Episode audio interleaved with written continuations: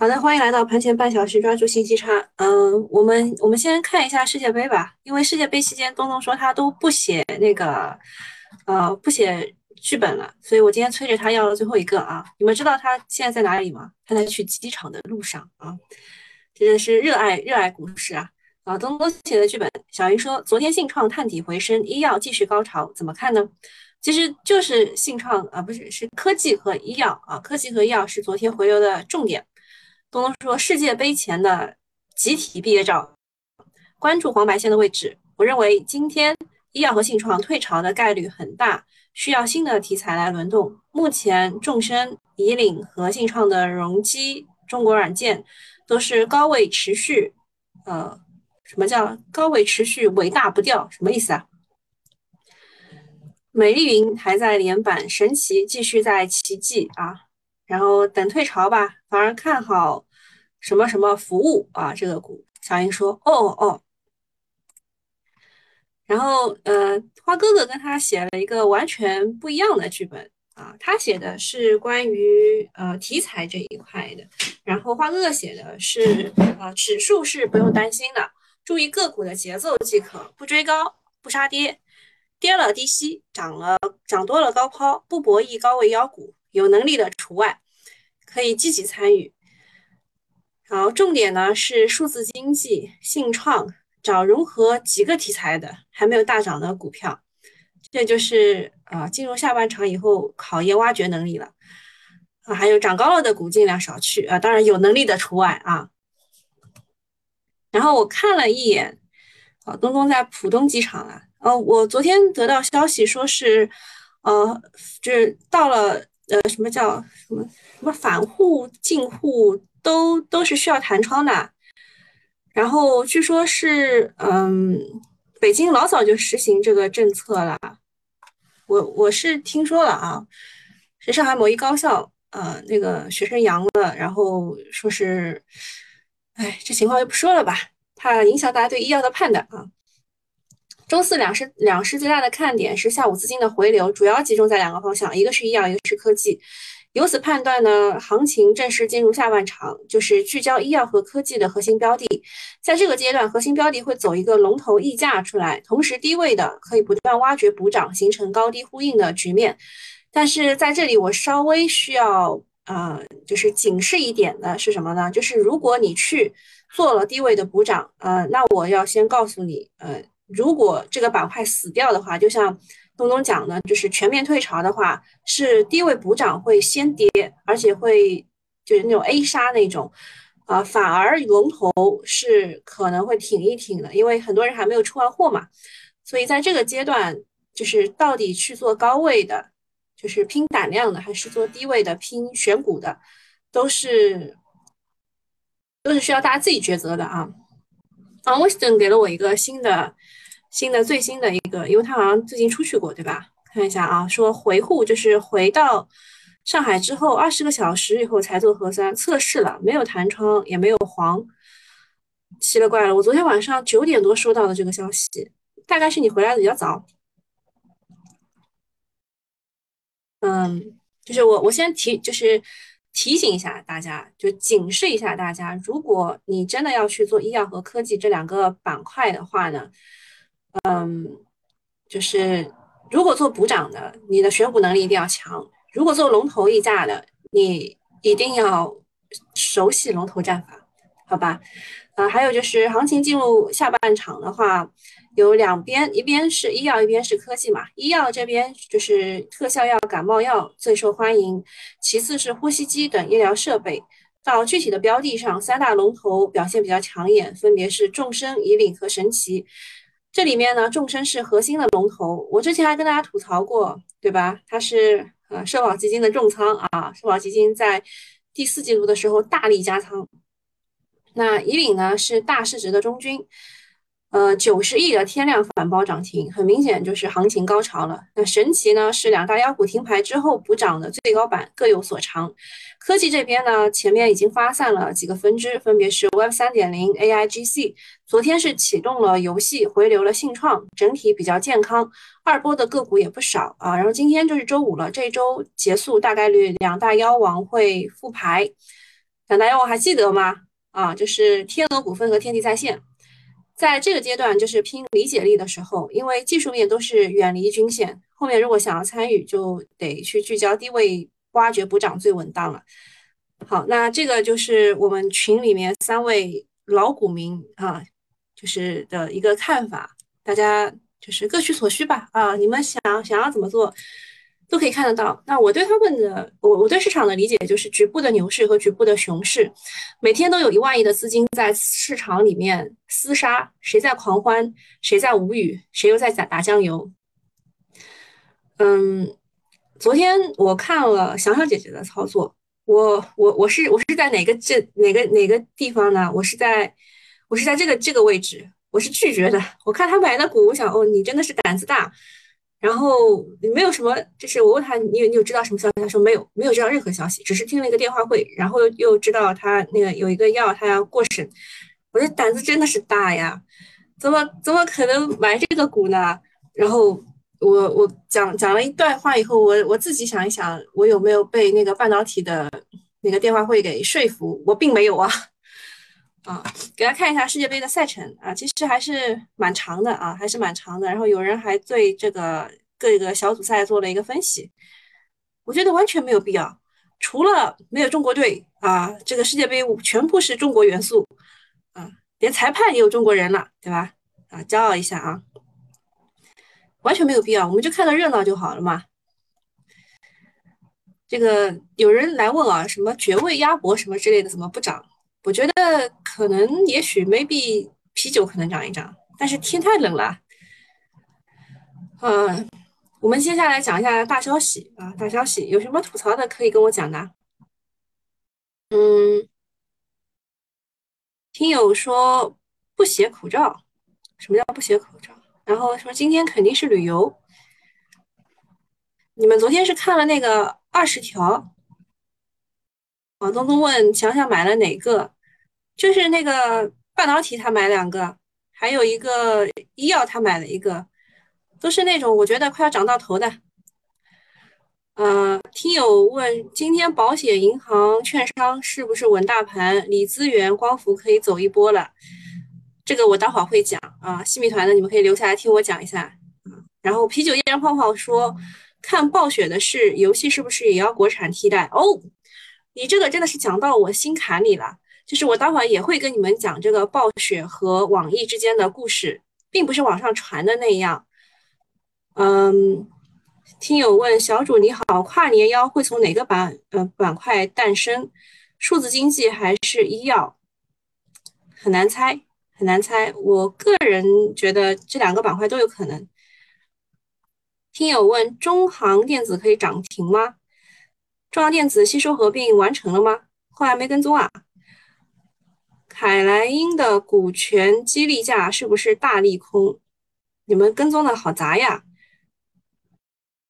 嗯，核心雅居说继续做医药价值挖掘的二波啊，那也可以。凯莱因我我不是很清楚啊，我没有我没有就是跟踪这个股。好，我们讲一下这个昨天的事情吧。昨天下午三点钟，呃，开了国务院的联防联控机制发布会，就国务院的很厉害啊，要求各地要按照评级结合的原则，提前做好方舱医院的准备啊。我昨天早上看到广州有一例重症啊，然后他们也启动了很多的方舱。定点医院要根据当地的人口规模配足配齐救治的床位，同时对于重症的监护单元，也就是 ICU，要加强建设，并且要求 ICU 的床位要达到床总床位总数的百分之十。这个厉害了，ICU 一天是是好像都是一万块，对吧？盘后的这个联防联控的发布会又释放了多个优化的措施。比如说，持续的整治层层加码。比如说，三岁以下的婴幼儿等特殊人群可以免于查验核酸阴性证明，只有密接人员才会集中隔离啊，私密接不会。他说，只有密接人员才会集中隔离，那次密接是不是被隔离在家呢？我还看到了，就网上传的那个，我我不太清楚，到到底是真的什么说什么。是次密接还是密接？是一定要装什么磁铁门？是就磁条门什么那个？我给忘了。这这个是优化二十条提出之后进一步的优化啊，必须点赞。跟股市相关的重点就是要补短板。第一个是持续加强定点医院的建设。哎，我其实之前讲那个创新医疗器械，后来补了一个的那个医疗器械的那个周三下午的会，就是那个那个直播的时候，其实是跟大家讲过一个专门做医院的这个这个这个股票的啊，就是做医院的设备的股票的，就他他要建设医院，他得用这个他们家的东西的。你你们有没有人记得啊？我是稍微带了一句。第二个是加强方舱医院的建设，第三个是要持续加强发热门诊的建设。呃，那么 ICU 重症监护方舱这个方向，昨天晚上券商研报都在吹，主要是医疗设备这一块，有呼吸机、监护仪、输液泵等，增长空间很大，相关公司也比较受益。另一个关注的是疫苗的接种，相关部门正在制定加快推进新冠疫苗接种的方案。因为这个消息呢，港股的康希诺尾盘还拉了一波，啊，对吧？三点钟开的会嘛，对吧？我们这边结束，他们那边没结束嘛，所以它尾盘拉了一波。另外呢，北京、上海等地启动了呼呃吸入式的疫苗接种，康希诺也证实了在北京全面开启接种。本来是上海，然后江苏啊，然后是一些啊少数民族地区，然后最后是北京，啊，就这一圈轮下来，就这个吸入式疫苗就感 感觉走走遍全国啊，嗯，我个人是不会，我我其实心里是抗拒的，我应该是不会去做这个吸入式疫苗。虽然我看到抖音上很多是什么说吸入式式疫苗很很方便，然后还对什么黏膜是有保护的。然后什么吸入的时候还有一丝丝甜，什么这种什么宣传，我个人有点抵触，因为我接种了前三针，然后我看到科兴的那个老总好像是说他已经接种七针了，我想想哇，这个什么什么保护率，呃，这是这是一个什什么保护率啊？什么保护率？嗯，而且我印象当中康希诺之前是只打一针的，对吧？他是打针的时候只打一针，而且是针对大学生朋友比较多啊，然后大学生朋友身体抵抗力很好的情况之下。啊，还是很多人发烧的，就是对病毒的反应会很强烈。那么康希诺它这个吸入式的疫苗是只能作为加强针。呃，我想一想，我有点抵触。嗯，我觉得我三针打完以后再也不会打第四针啊。嗯，说这个就是它它那个这个十四亿庞大的基数人口，不管是加强针还是是这个第四针，空间是很大的，相当于给疫苗补一个强心剂。那么之后还会有呃几款获批的疫苗的啊，东东说他一针也没打，你现在是稀有人群哈，呃，可能你的精子会比较值钱。嗯，我我关于这个疫苗这个医药的事情，我就我我不敢多讲，嗯，就这样吧啊，你们有事可以给我留言，我看看我能不能念出来。下面一个事情是国家新闻出版出出版署说，十一月份呢有七十款游戏获批，当中包括了腾讯和网易在列。嗯，这个腾讯的叫做《合金弹头觉醒》，网易的叫做《大话西游归来》。昨天在人民网背书之后呢，游戏板块又迎来了利好，它发了这个七十款游戏的版号，涉及了腾讯、网易、巨人网络、中青、宝吉、比特、完美世界等等。那么此次腾讯的这个合金弹头觉醒是备受关注的，可以说是对它的一个强强心针吧。嗯，就是他在他自己发布了第三季度业绩的时候，回答网上的问题嘛，也说了，他说版号的问题不用担心啊，确实给他发了，因为他九月份的时候是有一个游戏版号获批，叫做《健康保卫战》，这个游戏是以公益为主的。那么此次的腾讯网易这个版号。双双获批，呃，这个大 V 认为是版号开放常态化是一个利好。其实我告诉你，网易其实也是做出牺牲的。你想想看，他为什么不跟暴雪去续约？他咬咬碎后槽牙也不能答应的是什么？肯定不是利益双方，利益可以谈，但是什么东西不能谈？你们稍微想一想，待会儿我会告诉你们答案啊。那么这一次腾讯出品的这个合金弹头觉醒，虽然我觉得它是全场的希望，但是看了一眼它的测试视频，貌似是一款横版过关的射击游戏。这类型的产品很难赚大钱，起码不太可能接得了什么王者啊、和平精英的班。嗯，昨天游戏行业有个插曲，就是网易和暴雪闹掰了。虽然暴呃，虽然这个这个暴雪在国内呢是日日渐式微，就魔兽世界还能赚几个歪瓜裂枣，对网易影响根本就不大。但是网易港股昨天一度跌了百分之十四，最后是收盘跌了百分之九，说明什么呢？说明人家 IP 是很强大的啊。还有巴菲特给他背书，对吧？像巴菲特买消费股的时候买的是。啊，什么可口可乐啊，喜事糖果啊，对吧？还有苹果啊，苹果对于巴菲特来说，它是一个消费股。还有就是这个游戏股当中的动视暴雪，就巴菲特在背书嘛，就人家 IP 很强大，是游戏品质的代名词。这方面我们还是需要努力的。所以国内游戏确实应该扶持，如果运营的好，可以向外输出我们的文化。当然，游戏是上瘾的，影响青少年等问题也应该得到很好的管制。但这两者是不矛盾的。游戏板块沉寂了很久，估值也在低位，嗯，估计能够趁风口炒一下，但是趋势性机会在明年就高抛低吸吧。那么我对于这个网上看到的网易和暴雪的事情，嗯，先告诉大家答案吧，就是不续约是由于呃要求呃要求呃就是对方要求提供所有的玩家信息到国外。这个是不符合中国法律的要求的。你们想想之前的滴滴，你就明白为什么这一次呃，就是网易是不能答应的，明白了吧？就是这个这个是答案，这个才才是正确的答案，并不是网上谈崩的各种细节。呃，我看到好像是我们的好友圈，搜搜搜的好友圈里面是有这个的。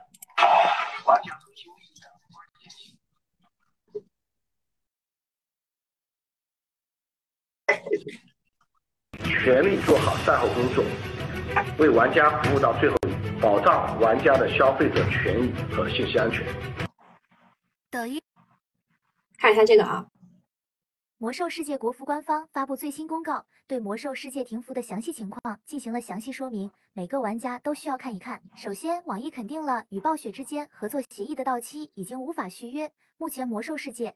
炉石传说等游戏将于二零二三年一月二十四日零时终止运营。另外有两个关键点：二零二二年十一月二十三日起，关闭暴雪游戏产品在战网以及客户端内的充值服务及用户注册入口，一直到二零二三年一月二十三日期间，服务器将正常开放，魔兽世界内容更新将照常上线，用户可继续登录并体验游戏内容。同时，用户在账户中留存的战网点和虚拟货币将依旧可以在战网商城进行消耗。二零二三年一月二十四日零。时起正式停止暴雪游戏产品的运营，关闭战网登录以及所有游戏服务器，同时关闭客户端下载。游戏服务器关闭后，各游戏内的所有账号数据及角色资料等游戏数据将被封存。官方将按照法律法规的要求，妥善处理游戏数据，保障用户合法权益。针对玩家在游戏内以充值单位消耗的网络游戏虚拟货币以及付费购买且仍未失效的游戏时间，将在暴雪游戏产品停止运营后开始安排退款。嗯，好，这个就是昨天网易和暴雪的一个纷争吧。就网网上的一些细节，它包括了什么？说什么要上调分成，之前是五五分账嘛，然后他们想要要更多。第二个是暴雪要求取消在中国大陆的优惠，啊，之前优惠了百分之二十。三是暴雪要求网易参与他们的开发 IP 的手游，但是网易最终只能享有中国市场的分成。四是暴雪要求网易缴纳巨额的保证金来担保，如果不听话就扣钱。说，嗯，这个条件非常的苛刻什么的。就我我个人觉得，就是这个都可以谈，懂懂吧？就是作为商人的话，这都可以谈。但如果涉及到玩家信息要要就是就是保存在国外这块，就确实谈不了，对吧？你看之前对滴滴的态度，你就知道。昨天那个有一个叫什么为什么通的股票，它最后拉涨停了。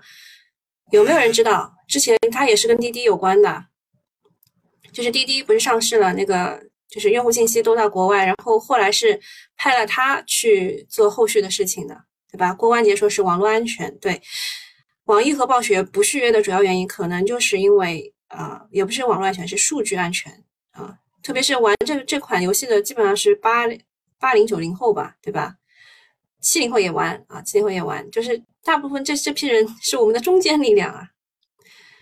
那么有些人说这个完美世界它昨天涨停，是因为它可能会去接手这个事情。我觉得完美世界但凡有点脑子都不会去接这个东西的。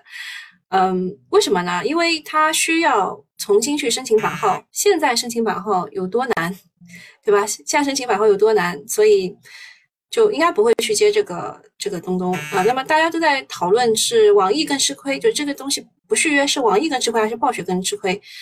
嗯，暴雪给出的是说，嗯，网易这个收入只占它的百分之三，对吧？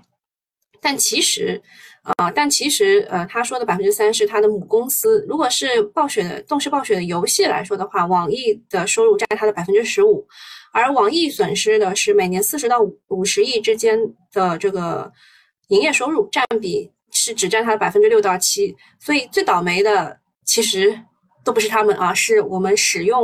呃，暴雪的游戏的大陆的用户啊，就也有可能之后再也玩不了了。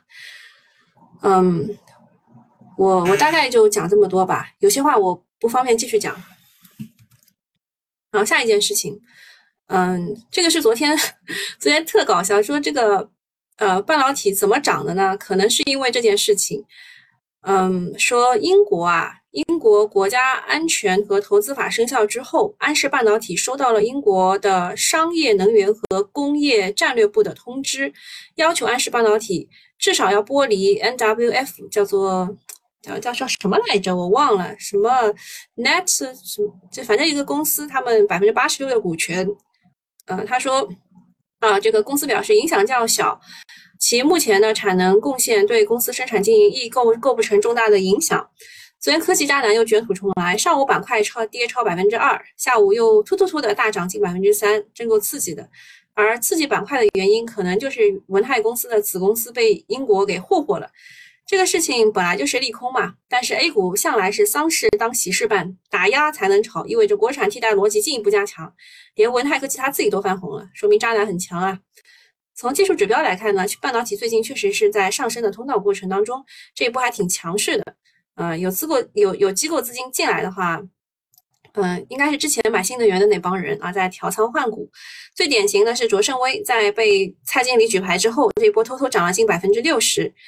呃，讲一下蔡经理啊，蔡经理他以诺安女孩，你听好，他现在已经不是半导体基金经理了，他现在是信创基金经理啊。他最近的这个是就是这个这个净值是有大幅的反弹的啊，就是是因为他。买了很多信创的股啊，他现在叫信创半导体，信创加半导体这个基金经理啊。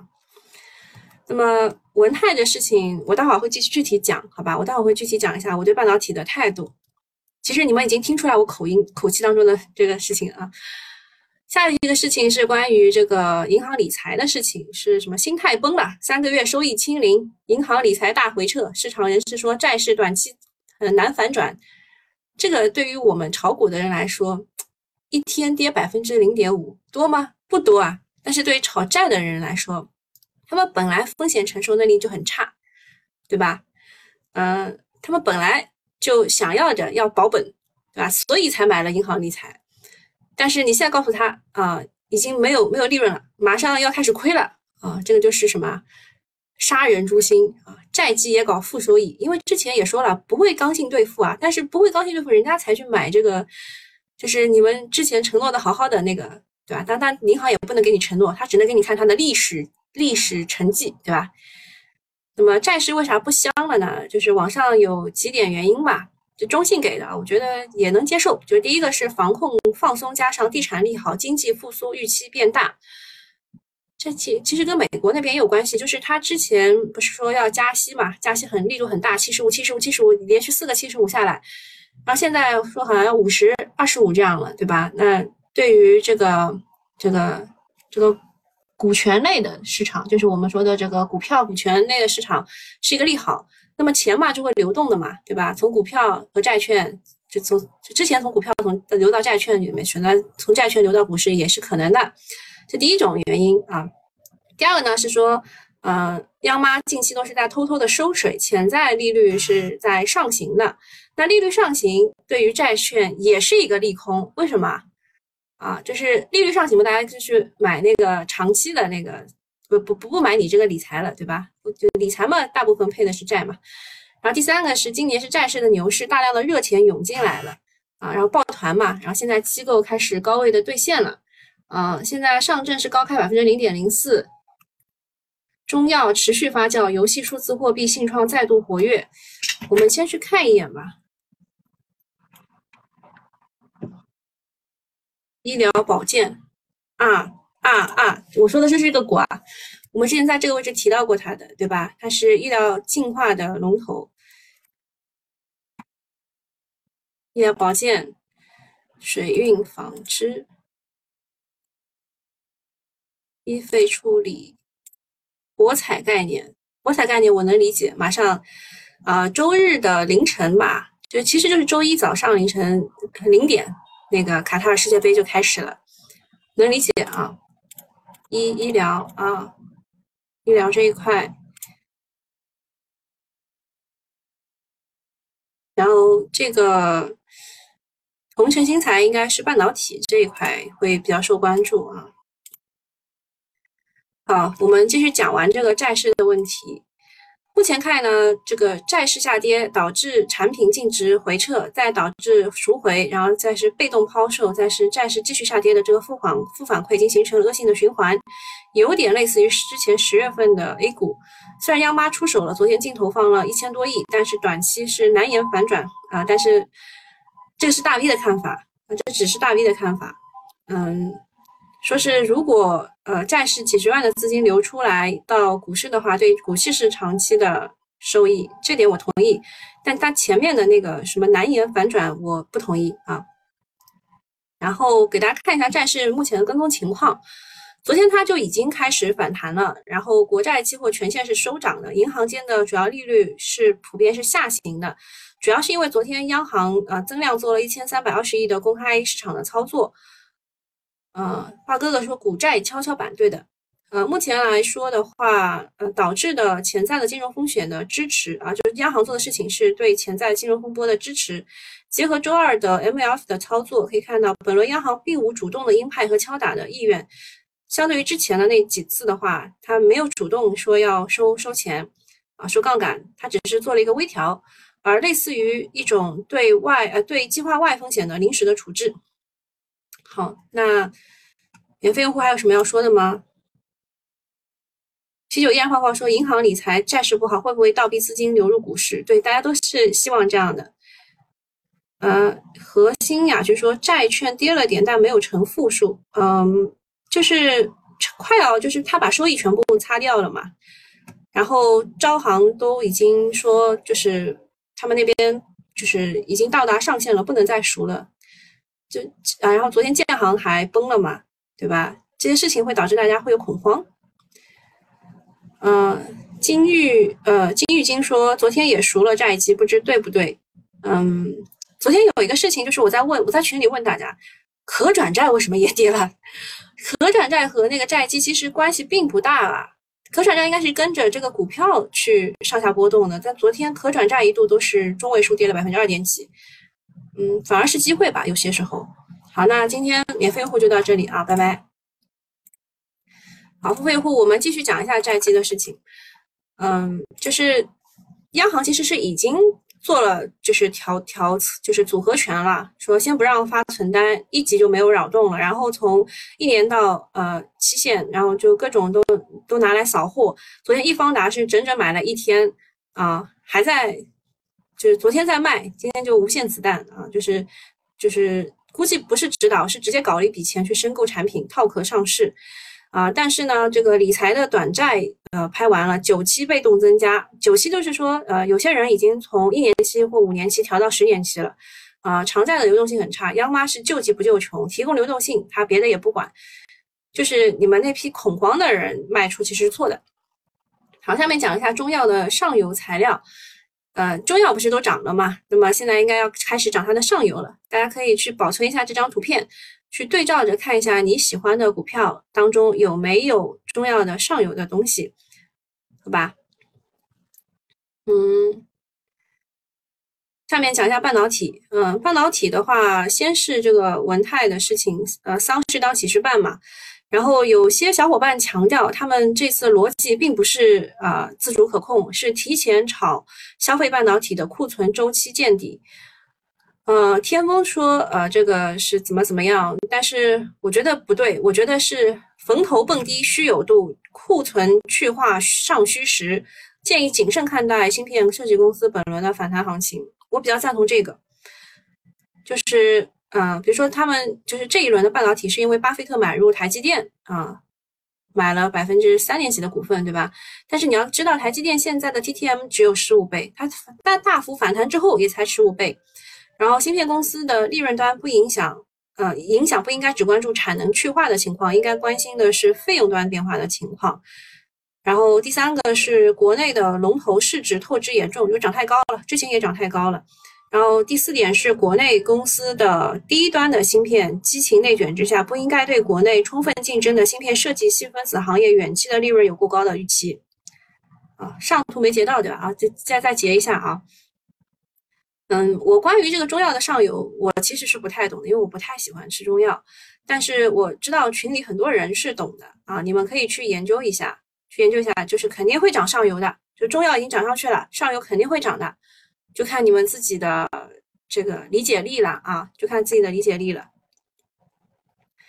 新能源这一块也需要跟踪的，就是现在啊，就骂人就是你买了新能源，你全家都买了新能源。